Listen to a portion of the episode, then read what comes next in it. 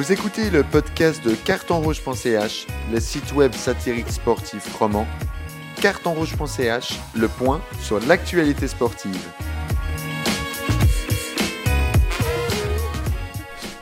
Mesdames, Messieurs, bienvenue à ce quatrième podcast Carton Rouge. Aujourd'hui, nous allons débattre autour des binationaux et de leur choix de nationalité sportive. En effet, une interview du père d'Andy Zekiri, ancien joueur du Lausanne Sport, a fait courir une rumeur, celle qu'Andy pourrait jouer pour le Kosovo alors qu'il a effectué de nombreux matchs avec les sélections juniors de l'équipe de Suisse. Cela a déclenché un grand débat au sein de la rédaction de Carton Rouge et on s'est dit que cela vous intéresserait aussi, chers auditeurs. Heureusement pour la Nati, Andy Zekiri a confirmé qu'il continuerait à jouer pour la Suisse et a donc démenti les propos de son père. Aujourd'hui, pour vous parler de la binationalité, nous avons l'ancien rédacteur en chef de Carton Rouge, Yves Martin. Bonjour. Nous avons le nouveau rédacteur en chef, même co-rédacteur en chef, mais rédacteur en chef du mois, Pierre Dizeran. Salut Valentin. Et puis nous avons un nouveau, euh, nouveau chroniqueur pour ce podcast, euh, Olivier Dilello. Olivier, ça va? Hello, hello, ouais, ça va bien. Merci de m'accueillir. Voilà. Il est assez stressé, apparemment. Très stressé. Très stressé. Il a sorti son maillot de la Slovaquie, parce qu'il est binational. euh, Slovaque. ça Exactement, voilà. Euh, donc, première question, est-ce que c'est un affront de ne pas jouer pour son pays formateur Est-ce que l'argument d'être redevable au pays qui nous a formés pendant de nombreuses années, est-ce qu'il est recevable? Je vais donner la parole à, Martin. Non, je pense pas qu'on puisse considérer que c'est un affront. Je pense qu'effectivement, ça doit pouvoir faire partie des choix. Enfin, il y a, y a un règlement. Il vaut ce qu'il vaut. Le règlement, il dit que tant que tu n'as pas joué une minute avec l'équipe A, tu peux faire ton choix. Voilà. Donc, euh, je vais jamais en vouloir à quelqu'un s'il suit le règlement. Enfin, je vais en vouloir au règlement éventuellement et puis tout faire pour le changer si j'estime qu'il est pas bon. Donc maintenant, aujourd'hui, euh, si on prend Zekiri, on est dans la situation où il est titulaire avec les moins de 21. Il n'a encore pas joué une minute avec l'équipe A. Si à un certain moment il se décide pour un autre pays, il a le droit. Voilà. Euh, Est-ce que cette règle, il faudrait la changer? Ça, c'est encore autre chose. Euh, Qu'un joueur puisse être tiraillé entre son pays d'accueil et son pays d'origine, et encore peut-être le pays d'origine de sa maman, parce que voilà, on peut avoir diverses, euh, diverses influences. Moi, j'ai pas, euh, j'ai pas de problème avec ça. Donc, je suis pas fâché contre contre un joueur qui, qui qui fait un choix, même si c'est un choix qui por- sportivement peut me décevoir. Pierre, euh, une réaction? Moi, je suis tout à fait d'accord. Je pense, je pars du principe aussi que le joueur est totalement libre de son choix. Il y a un règlement qui est en place, mais même au-delà du règlement, euh, le joueur, c'est un des, derniers, on va dire, choix libres dans le foot pour un joueur, c'est de se dire, tiens, je vais défendre les couleurs de quelle nation, quelle nation me tient le plus à cœur. Alors évidemment que des fois, il y a des choix qui sont plus ou moins intéressés, mais je trouve ça intéressant de voir qu'un joueur qui est dans une nation, euh, qui a été formé dans un pays, qui a peut-être un niveau, euh, on va dire, pour l'heure, on prend l'exemple de la Suisse qui est assez élevé, puisque c'est un pays du top 15 FIFA, il décide quand même d'aller jouer pour une nation plus faible, parce qu'il a l'impression d'avoir des racines là-bas et qu'il a plus envie de jouer pour ce pays. Ça, je trouve, c'est un, choix respectable. Après, dans le cas Zekiri, on verra bien ce qu'il choisit, mais pour moi, le joueur doit être libre de son choix. Et c'est un, des derniers choix qui se fait, entre guillemets, avec le cœur, donc ça plaît bien au, au- au romantique que je suis. Très bien, merci. Quel, quel romantisme, Oui, t'as mon vu. cher, mon cher Pierre. Euh, Olivier? Bon, je suis assez d'accord avec ce qui a été dit. hein. Ça commence mal. On est presque tous d'accord, en fait. Non, mais je, je trouve aussi qu'un joueur aujourd'hui, euh, voilà, il a, il a beau passer euh, son enfance, être formé dans un pays, il a le, ch- il a le droit, à mon avis, de choisir euh, lorsqu'il est majeur et vacciné pour quel pays est-ce qu'il aimerait, euh, il aimerait jouer, quel pays il aimerait représenter euh, par la suite, quoi. Après, euh, voilà, il y, a des- pays, malheureusement, ben, ils n'ont pas forcément les mêmes moyens de former des jeunes, etc. Donc, euh, bah voilà, c'est vrai, c'est évident qu'un jeune euh, kosovar qui habite en Suisse, il va pas forcément pouvoir aller représenter son pays à l'âge de 15 ans, à l'âge de 18 ans, euh, étant donné qu'il est quand même scolarisé dans, son pays de domicile. Donc je trouve tout à fait logique qu'il puisse par la suite décider de changer. Je voulais juste rebondir un petit peu sur, euh, sur ce qu'a dit Pierre, parce que euh, voilà, Pierre, le grand romantique, qui nous parle du dernier choix qui s'offre aux footballeurs. Alors déjà, ça touche que les binationaux ou les trinationaux. Donc ça touche une partie infime finalement des gens. La plupart des gens, ils ont une seule nationalité. Suivant dans quel pays tu nais, tu as une seule nationalité. Il y a des pays qui refusent la double nationalité. Il y a des pays qui... en Espagne, quand tu atteins la majorité et que tu es binational, on peut te déchoir d'une de tes nationalités. Donc voilà, c'est un choix romantique, mais qui ne concerne pas, de loin pas tout le monde. Euh, l'autre chose que je voulais dire, c'est que là où il peut y avoir une déception et là où on peut avoir peut-être un règlement qui, qui, qui, qui pourrait euh, éclaircir un peu les choses, c'est que moi je ne serais pas choqué que euh, en fixant un barème au prorata du nombre d'années, c'est quand même un investissement. C'est un investissement de former un jeune footballeur. Euh, il y a du monde, il y a de l'entourage, il y a des facilités qui sont, qui, sont octroyées. Il y a aussi toute la part qu'on peut pas quantifier d'espoir qu'on met dedans, on est bien d'accord. Mais euh, en tout cas, lors du, quand on parle des binationaux, on pense tous à Petric et Rakitic, euh, qui avait évidemment créé en, précédent à l'époque. Ben, la SF avait estimé que Rakitic, ça avait coûté 125 000 balles. Voilà.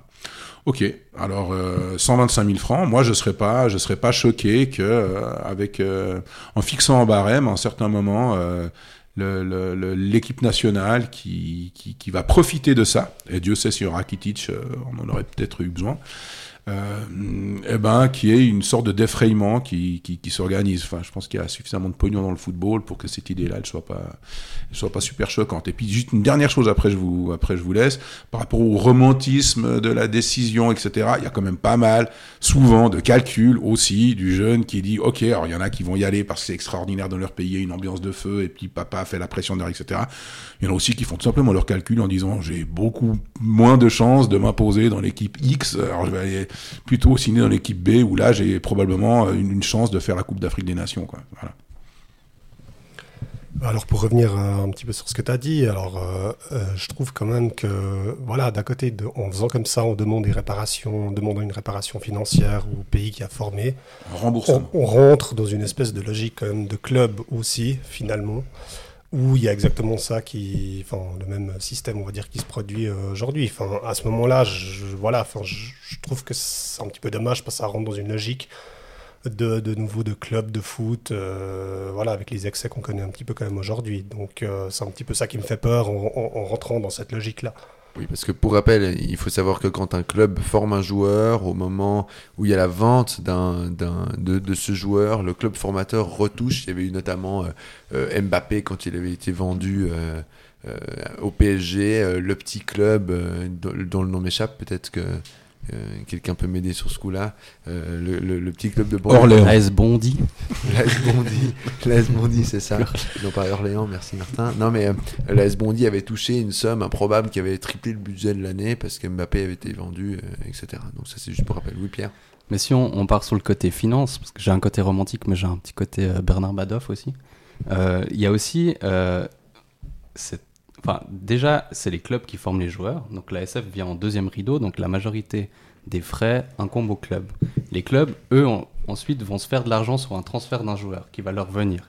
Euh, L'ASF qui est derrière, j'ai vérifié les, les, chiffres cet après-midi, j'espère qu'ils sont justes. Sur chaque transfert de club de Super League à Super League touche 10 000 francs. Sur chaque transfert qui provient de l'étranger, le club de Super League qui achète un joueur touche 10 000 francs. Il y a d'autres compensation sur les prêts, etc. Donc c'est dire que la SF, ils reçoivent aussi de l'argent pour des joueurs qui, dont ils n'ont jamais entendu parler, qui n'ont jamais formé. Donc la compensation financière, elle est aussi dans, dans, le sens où ils vont récupérer de l'argent sur des frais de formation de personnes qui n'ont jamais mis en M14, jamais mis en M15, jamais mis en M20. Donc c'est pas c'est pas la SF qui forme des joueurs, la SF ils les ils les font évoluer en équipe nationale en espérant que ça sera bénéfique pour la Suisse ensuite. Mais au final, ceux qui rentrent, qui, investissent, c'est les clubs et, eux rentrent dans leurs frais. Donc pour moi, la notion financière, elle n'a pas trop de sens. Mais alors, au-delà de l'aspect financier, est-ce qu'il n'y a pas une possibilité de fixer un quota? Ça veut dire qu'on décide qu'en fait, euh, l'équipe euh, moins de 21, ben, c'est l'antichambre de l'équipe A, et à partir de 10, 15, 20 sélections en M21, et eh ben, on n'a plus la possibilité de changer après. Est-ce que ça, est-ce que vous pensez que c'est faisable, que c'est applicable? Est-ce que ça serait une bonne idée? Martin? Bah, on peut tout faire. L'important, c'est qu'il y ait un règlement puis qu'il soit clair. Parce que peut-être qu'on, peut-être que tout à l'heure, euh, en, continuant cette discussion, on arrivera dans le, le, côté philosophique de et s'il y avait plus de règlement, et s'il y avait plus de nationalité, etc. Là, actuellement, il y a un règlement qui est, qui est, qui est clair. Euh, bon, effectivement, les jeunes, euh, quand on parle de binationaux, d'habitude, euh, ils vivent à un seul endroit. Euh, c'est quand même assez rare ceux qui partagent réellement leur vie à 50-50 entre deux pays. Donc, par définition, ils sont un petit peu prisonniers de la structure de formation du pays dans lequel ils vivent, jusqu'à leur majorité, en tous les cas. Donc, en tout cas, je pense qu'il faut rien toucher jusqu'à 18 ans. Donc, on pourrait pas commencer à dire si tu as une sélection en, en M16, tu es obligé de signer pour la Suisse. On pourrait se poser la question peut-être pour les, pour les M21. Enfin, la règle, ça pourrait être si tu as une sélection avec les M21, ben, ma foi, c'est comme ça, tu es suisse. Pierre, une réaction? Le, le, seul truc qui me pourrait me poser un problème sur le, le quota de sélection M21 qui automatiquement t'ouvrirait les portes uniquement de l'équipe de Suisse, c'est que les joueurs qui sont indécis pourraient refuser des sélections M21. Et ensuite, ça veut dire que cette équipe-là, qui est déjà. On peut se demander si elle est utile.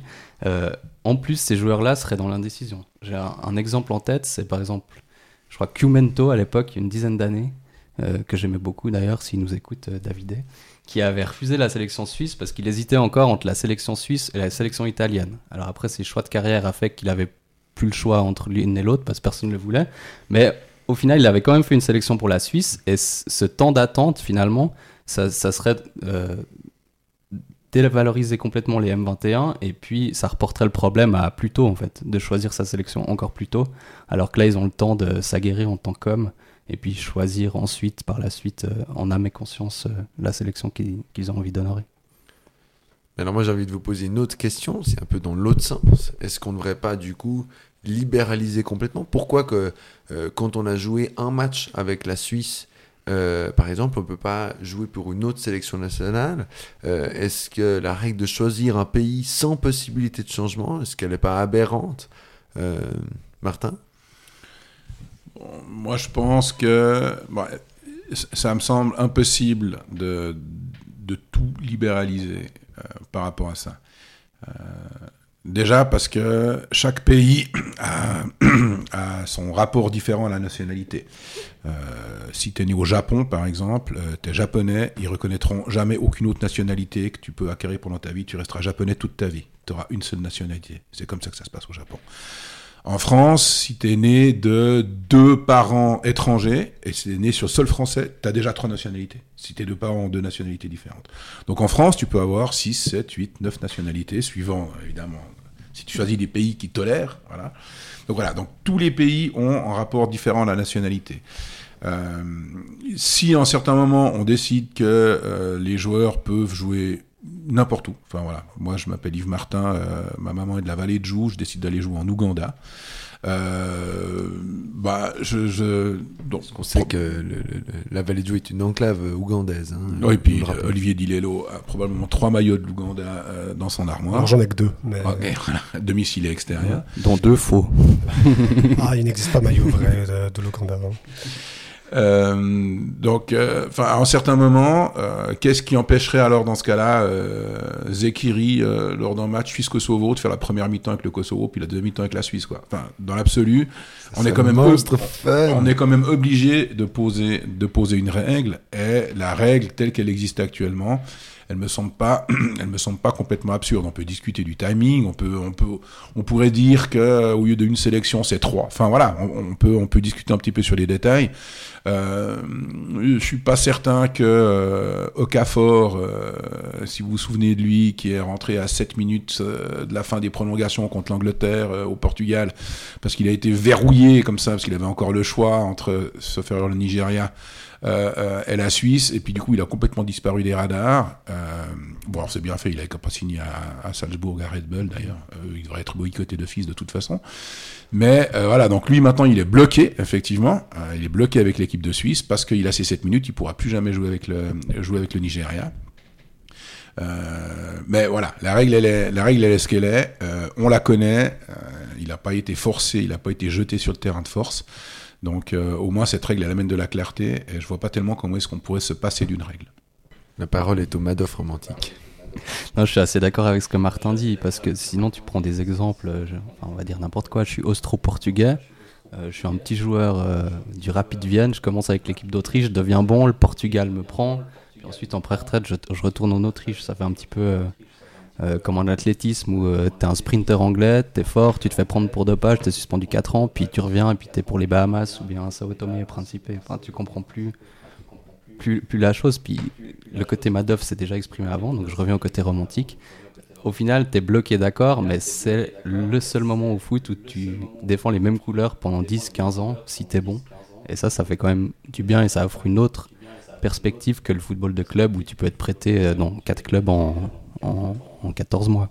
Non, alors là, je suis tout à fait d'accord. C'est vrai que ça, ça ouvrirait vraiment euh, la possibilité à n'importe quoi. Euh, je pense déjà, à l'heure actuelle, euh, il y a déjà des pays qui abusent un petit peu de tout et n'importe quoi aussi pour, euh, pour avoir des joueurs d'origine brésilienne, par exemple.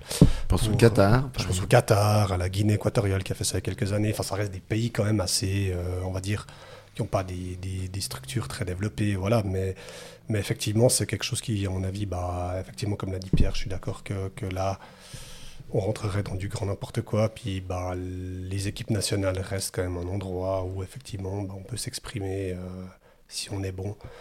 euh, Dans la continuité avec, euh, avec, avec une équipe, ce qui n'est pas le cas forcément avec tous les, enfin, ce qui n'est pas facilement le cas avec les clubs. Je vais prendre un cas qui, qui euh, fait peur à tous nos, voisins français, le, cas Benzema. On prend un joueur qui a, disons-le, le niveau, mais pour des raisons euh, XY euh, n'est plus sélectionné en équipe de France, qui est binational.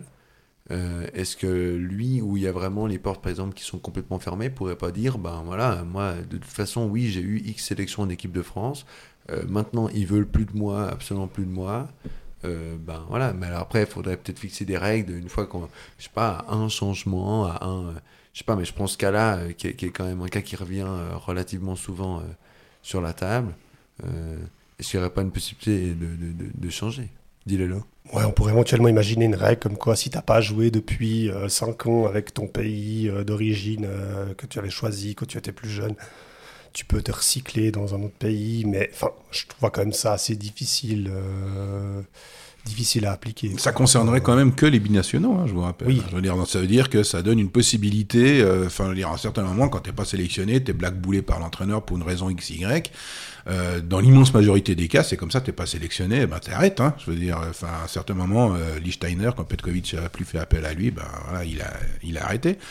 Euh, il n'avait pas l'occasion d'aller jouer euh, n'importe où d'autre. Donc je vois pas tellement pourquoi est-ce que parce que t'es bi, tri, quadru, euh, penta, national, t'aurais ces facilités-là? La, la- la règle, elle existe. Elle est pas, en soit, elle est pas mauvaise actuelle, actuellement.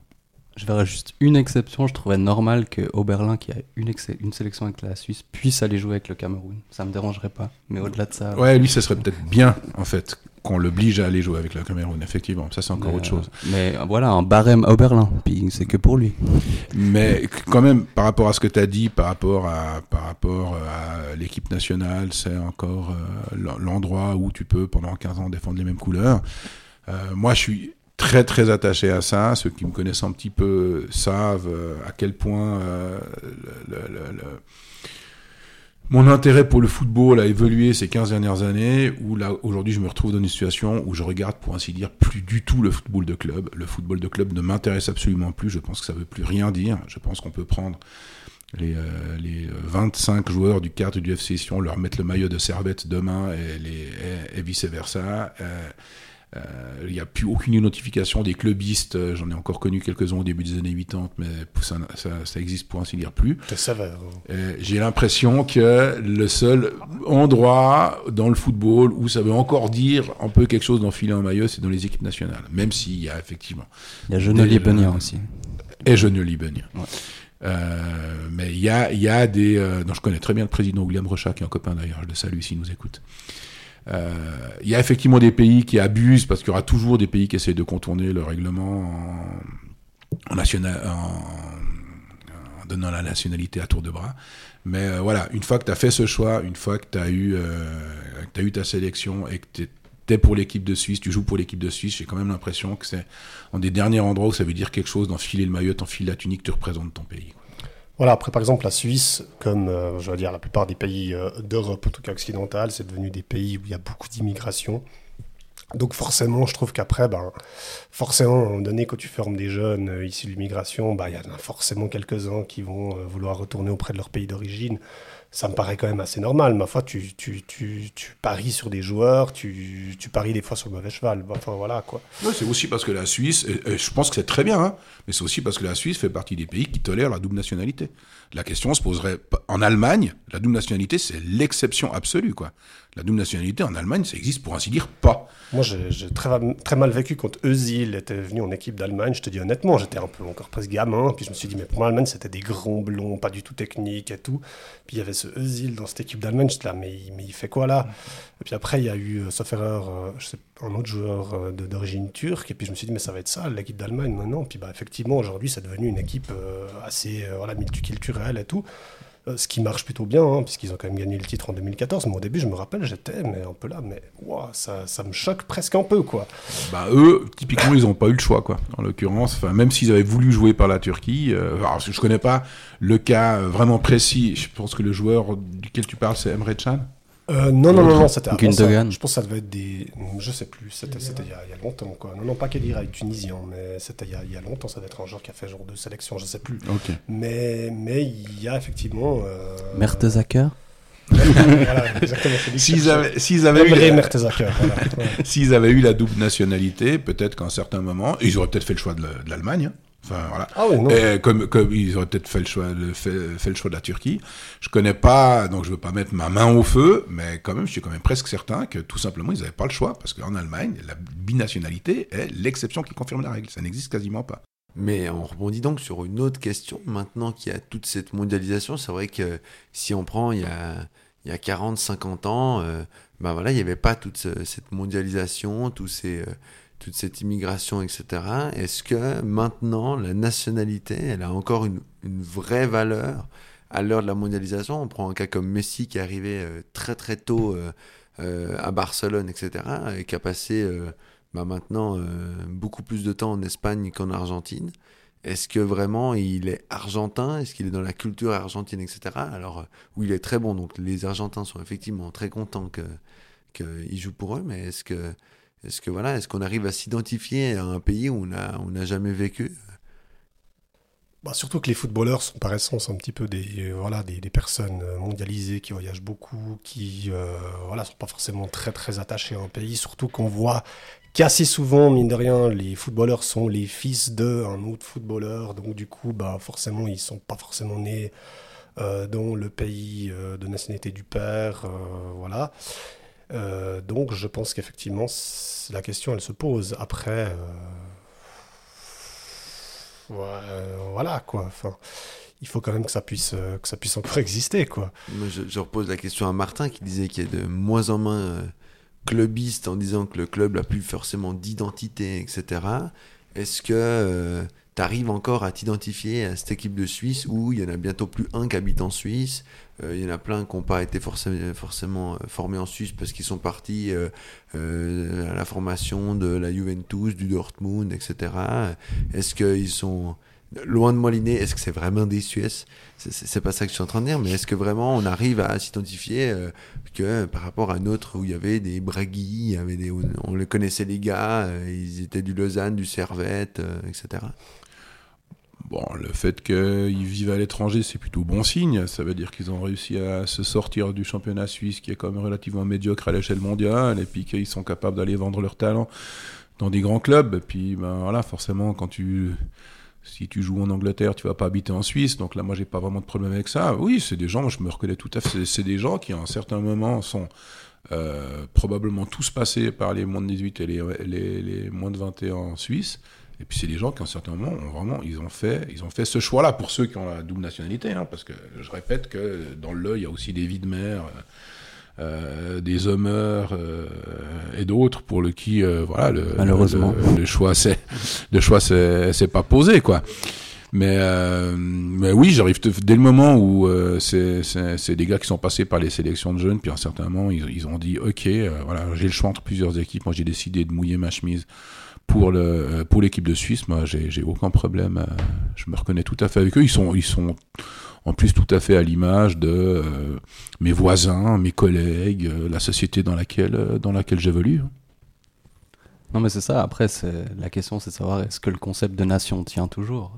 J'en parlais encore l'autre jour avec un ami, Eric Zemmour. Non, pas du tout, mais. Après, c'est savoir euh, se dire qu'est-ce que c'est, qu'est-ce que ça veut dire être suisse. Pourquoi, euh, si je suis en vacances aux Seychelles, puis je croise un Turgovien, ben, je suis tout content de le voir. Euh, pourquoi, quand un, petit Balois il fait du tennis, ben, je suis pour lui. C'est des petits trucs qu'on n'explique pas parce que c'est ancré dans la. Exactement, et puis Michal Kratochvil, non, il est pas balois, mais c'est des, voilà, c'est des trucs ancrés dans la société. Et moi, voilà, j'ai l'impression qu'on est encore dans des générations pour lesquelles ça attache encore, enfin, pour lesquelles on est encore attaché à ça. Et puis quand l'équipe suisse joue, ben, on est tout content s'ils gagnent, on sait pas vraiment pourquoi, mais c'est comme ça.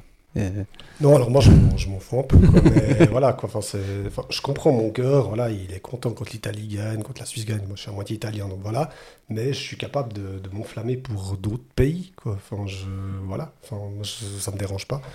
En général, c'est plutôt des petits pays, hein, mais, mais disons que, voilà, j'ai un peu ce côté quand même, je suis toujours pour, euh, pour le David contre le Goliath, donc du coup, je vais toujours avoir tendance à supporter quand même les petites nations.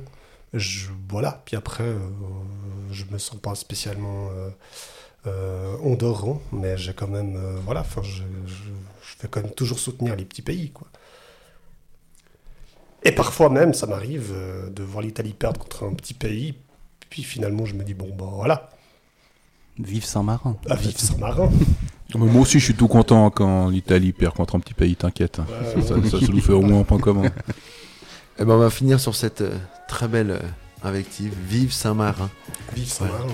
J'espère en tout cas, euh, chers auditeurs et auditrices, que ce podcast vous aura plu. N'hésitez pas à venir lire nos articles sur euh, cartonrouge.ch, de nous suivre sur les réseaux sociaux, Twitter, Facebook et Instagram. Et on espère vous retrouver tout bientôt pour un cinquième podcast. Au revoir à tous. Salut. Salut